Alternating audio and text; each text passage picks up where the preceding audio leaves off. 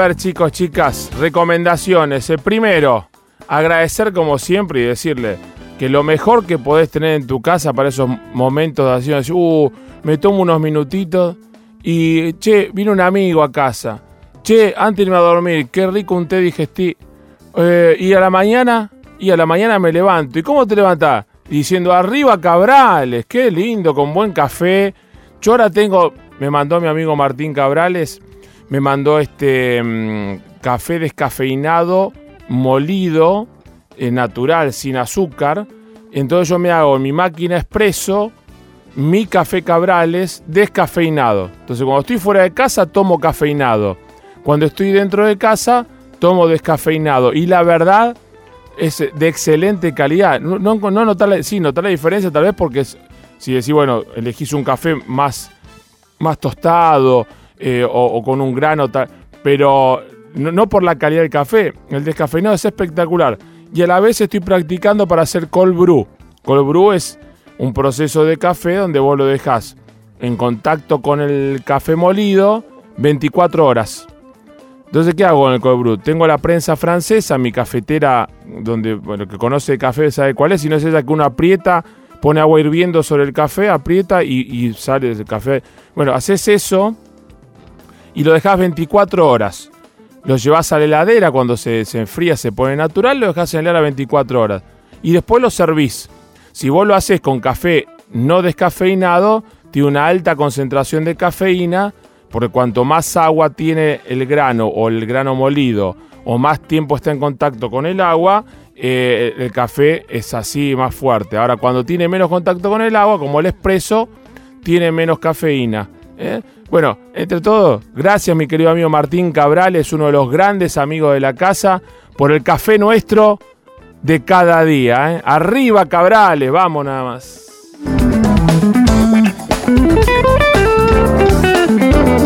Muy bien, vamos a hablar con alguien que conoce mucho de política, de electorado, de la ciudad de Buenos Aires, de lo que hoy es el Frente de Todos, de lo que fue siempre su rival ideológico, lo que Cambiemos, antes era el PRO, quien estuvo a cargo como el, hombre más importante de la gestión de la ciudad de Buenos Aires mucho tiempo, y quiero su, su análisis de, de, cómo, cómo vio la elección de hace casi una semana, cómo vio la elección en Capital y hacer una analogía con Nacional.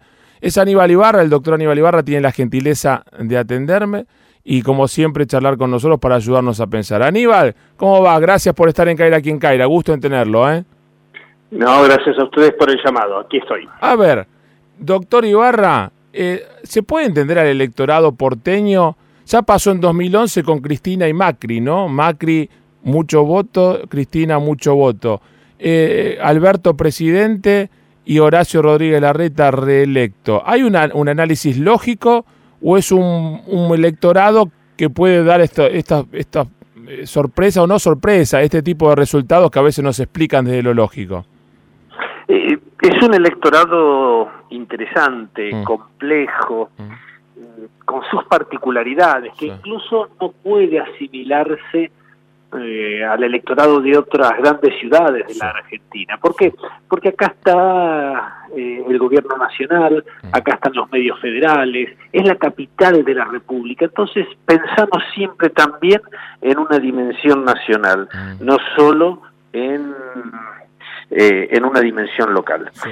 Dicho esto, eh, pareciera, y por lo menos una primera reflexión, sí. que la ciudad de Buenos Aires eh, votó distinto, por lo menos de la gran mayoría del país. Mm.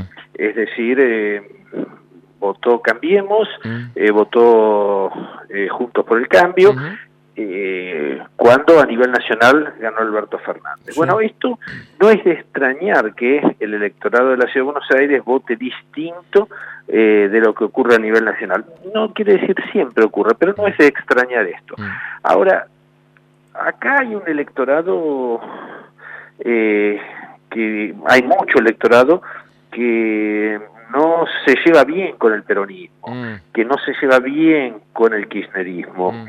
Eh, y esto no quiere decir que sea un electorado de derecha. Mm. Hay sectores de derecha, por cierto, y si uno puede hacer una grosería en el análisis, decir que más o menos un, eh, un tercio o menos de un tercio, diría yo, es de derecha, pero eh, hay otro tanto que puede oscilar y puede ir hacia un candidato o hacia otro, puede ir hacia un sector político hacia otro, depende también del candidato, de la oferta electoral y de la coyuntura nacional. O sea, es como que hay un tercio que puede ir para un lado o para otro.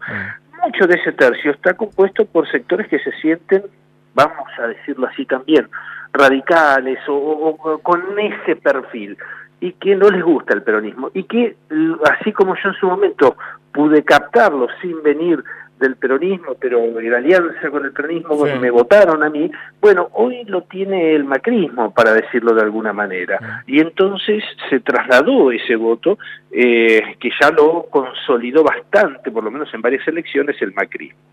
Ahora, si uno mira la elección de eh, del Frente de Todos, eh, Lamens no hizo mala elección. No, no, 35 puntos es un buen número. Sí, fíjense que es de dónde veníamos, porque un buen candidato kirchnerista sacaba 25 y festejaba. Eh, entonces acá se rompió ese techo, se puso un candidato que efectivamente, bueno, no era conocido, también mm. arrancó de abajo él mm, como mm, candidato, pero que eh, juntó también sectores que si hubiera ido un dirigentes kirchneristas no hubieran votado, no hubiera atravesado el techo un candidato kirchnerista, mientras que Lames, que eh, es un tipo progresista, eh, que no hubiera el kirchnerismo, que no hubiera el peronismo, logró acumular. Entonces, eh, si me dicen sí, que había expectativas mayores, a ver si iba al balotaje, no, sí, sin duda, sin duda, pero también pasaba a nivel nacional que se pensaba que se sacaba 20 puntos y después hubo otras circunstancias que llevaron a un resultado holgado, muy bueno, mm. pero que oscila entre los 9, 8, 9 y 10 puntos. Ahora, Aníbal, eh, yo haciendo un análisis desde los años que uno tiene en esta profesión, decía, bueno, Macri después de las PASO se, enojó mucho los dos primeros días y después salió a recorrer el país con todo, eh, como que, ganaba la, calle y hasta se emocionó y se creyó que podía llegar a forzar una segunda vuelta. Eh, y Alberto no lo vi tan activo en eso, tal vez más confiado y más seguro de que más o menos ya estaba y las pasos le aseguraban ganar en primera.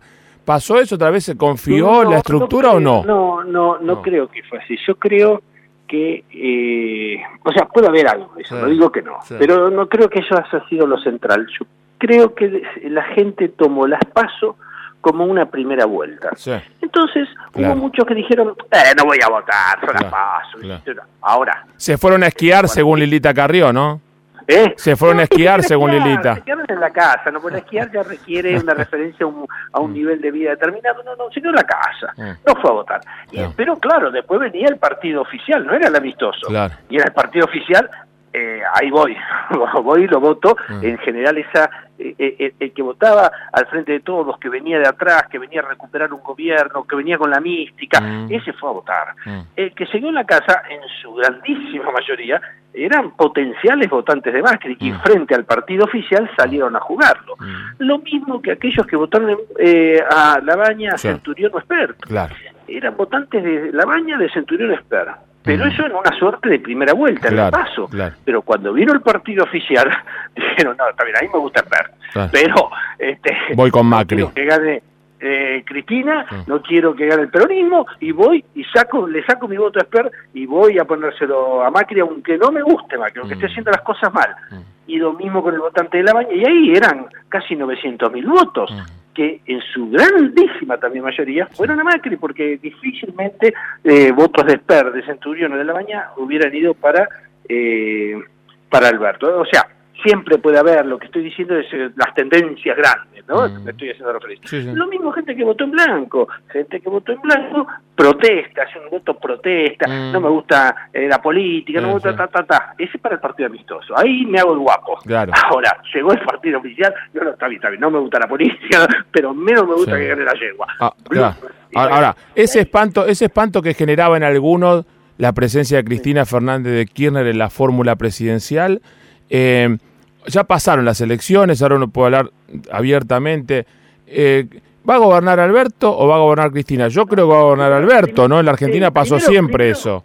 Primero quiero decir que eh, ese espanto al peronismo, mm. eh, históricamente, eh, a ver, estuvo esa grieta peronista-antiperonista. Mm. Creo que la realidad va superando porque hay votos que se cruzan, etcétera, pero hay mucha de esa gente, mm. es decir, que es malo, vota Macri aunque le haya ido muy mal en el gobierno, pero eh, esa cosa del peronismo, todo chorro, esa cosa que se metió de, gorila, para así decirlo, y existe, existe, digo, es un tema eh, cultural que así como hay peronismo apasionado, enamorado, etcétera, y muchísimo, bueno, también está lo otro. Entonces, no es algo que haya aparecido ahora, es, es algo que en la PASO, que era la, la elección, eh, el partido amistoso, estaba eh, disperso en botón blanco, y era experto ahí, salieron a la calle. Eh, ¿Quién gobierna? Mm. Yo, los conozco a los dos. Mm. Los dos tienen capacidad grande de decisión, mm. los dos tienen esa eh, una gran capacidad para el diagnóstico, para eh, tomar medidas, para eh, organizar, para conducir. Y Cristina, cuando dijo hay que ganarle al macrismo, lo mm. dijo en serio. Cuando dijo yo genero rechazo en algunos sectores, entonces me corro y pongo a Eduardo Fernández, mm. Que puede alcanzar esa unidad que a mí más allá de que esté convencida, me ah, puede costar. Claro. Entonces le puso Alberto que consiguió que viniera Massa, consiguió que se reunieran todos los gobernadores, consiguió esa unidad que a ella le podía costar. Pese que, ojo, hay que bajarse y ir segundo cuando uno tiene treinta y pico de, de, por ciento de intención de voto, ¿no?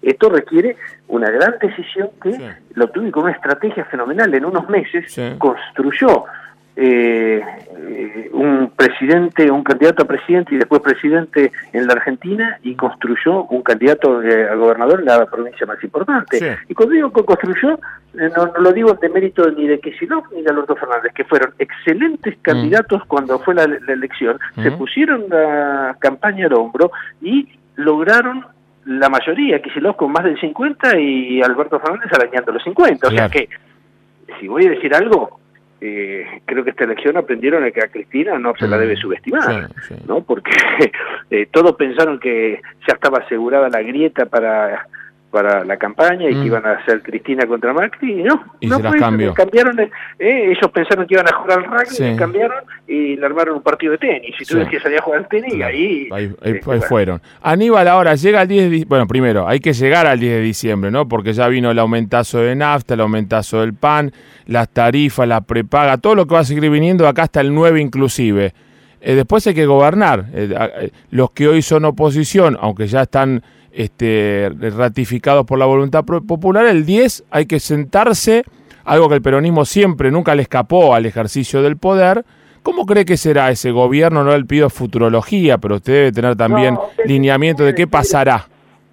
Yo, primero, para ver qué pasará, eh, eh, partamos de cómo queda eso. Sí, bueno, bueno, Esto queda en una, yo digo, una suerte de trilogía, mm. en donde, por un lado, hay un drama social, sí eh, que llámese pobreza, eh, bajo nivel de poder adquisitivo de la gente, desempleo, todo eso, drama social, más endeudamiento que así como está es impagable, o sea que hay que renegociar, pero endeudamiento más eh, reservas flacas, flaquísimas. Entonces, esto llegar y decir, bueno, voy a buscar los recursos para poder sostener a la gente que está en el drama social. Mire, no hay recursos. bueno, lo vamos a hacer en cada mes que vayamos produciendo. No, no, porque lo que va produciendo tiene que ir a la deuda. Esa es la situación que Entonces, eh, se parte de muy abajo y no lo decimos desde un lugar eh, del cliché de la herencia recibida que sí hizo Macri cuando recibió niveles de inflación eh, controlados, eh, pobreza debajo de, digo, desempleo debajo de un dígito, pobreza también que había ido en descenso, con actividad productiva, con crecimiento los últimos años más lentos que los anteriores, pero con crecimiento al fin. Acá se recibe un país donde se achicó el Producto Bruto Interno, donde hubo retroceso y donde hubo caída de la producción. Entonces, es realmente y no lo exagero, dramática, mm. que además la mantuvieron más o menos con todo ese drama, con todo eso, pero en una olla de presión hasta las elecciones. Claro, ahora empieza la olla de presión, puf, puf, puf, a salir y sale. nos quema a todos. sale todo. El, tema, el tema es que ya estamos quemados. Cuando uno se quema por primera vez en la banca, ahora ya estoy con la piel quemada, me quemo otra vez ya directamente. Pero ahora yo creo que eh, está claro que esta situación es por decisiones de este gobierno y que por eso perdió, porque si no, no hubiera perdido. Ah. O sea, Macri chocó la calecita eh, y tenía todo para poder seguir eh, digo, históricamente un presidente, y en América, digo, ¿eh? no en Argentina, solo que no reelija, de cuatro años, es rarísimo. O sea, fue tan malo, tan malo, que eh, la realidad mató el discurso, la realidad mató el relato, la realidad mató eh, lo que disfrazaron los grandes medios. Ahora cuénteme, ¿fueron inteligentes de, desde los, los ganadores, desde frente de todo, de consultar a quienes tienen esa experiencia de gestión y que conocen la ciudad y con lo llamaron a usted para algo, está, está formando parte, no digo cargo, usted está formando parte de las decisiones. Estoy, trabajando, sí, más eh, ahora en lo perfil jurídico con mm. experiencia política y, de gestión política, así que eh, yo tengo un compromiso personal con este gobierno, eh, lo conozco personalmente a Alberto, la conozco a Cristina, y, y, la verdad es que más allá de ese conocimiento personal es una convicción política. Mm. Y creo que va a ser un buen gobierno partiendo de ese parte, no, no, este, no soy irreal en eso, van a ser difíciles y casi diría no solo los primeros meses, sino el primer año va a ser muy difícil, pero eh, confío en que se va a salir para adelante. Entonces, eh, y creo, y volviendo a una pregunta que hacían antes, que eh, Cristina entendió y no le disputa el poder de decisión a Alberto. Lo tiene Alberto porque es el presidente y eso habla muy bien de ella en términos de decisiones personales. Entonces, están dadas las condiciones, se renegociará la deuda, el criterio de de que la gente pueda tener recursos en el bolsillo para que lo pueda gastar, entonces el que, el que hace un producto lo pueda vender y se reactive el mercado interno, todo esto es importante, pero eh, no va a ser fácil, fácil, no será rápido, no será mágico, será este, paso a paso, pero vamos a salir. Y bueno, ahí estoy yo tratando desde lo jurídico también de aportar mi granito de arena, como sea, yo estoy trabajando como abogado, estoy muy contento y, y si me toca seguir así, seguiré así. Y si me toca algún lugar, veremos cuál es la opción que, que, se presenta y ahí decidiremos con total tranquilidad. Ya no no tengo por ahí ese apasionamiento de que a través solo de un cargo puede hacerse no, se puede estar desde todos los lugares y la verdad que quiero que a este gobierno le vaya bien, este confío en que le dé bien y que saben que cuentan conmigo para lo que sea necesario. Aníbal, como siempre, un gusto tenerlo en el programa. Le mando un abrazo. De River no le hablo porque también es un buen año para usted. Lástima lo que somos de Boca, ¿no? No, esa, semana fue para nosotros. Ser eh, del frente de todos y de River esa semana fue maravilloso. Qué bárbaro. Anótelo, anótelo, anótelo. Le mando un abrazo. Aníbal Ibarra, ex eh, jefe de gobierno de la ciudad de Buenos Aires, hombre muy cercano a la dirigencia actual del Frente de Todos, el, presidente electo Alberto Fernández, hablando un poquito de todo. Hay algunas frases importantes. Cristina tendrá su lugar, el que gobierna es Alberto Fernández. Será un año muy difícil, no un mes, unos meses. El primer año será muy difícil, pero con, con expectativa positiva de mejorar. El tema es ver si estamos con el plafón para soportar un año difícil después de todo lo que venimos soportando, ¿no? Qué sé yo, ya lo veremos, ojalá que sí. Vamos.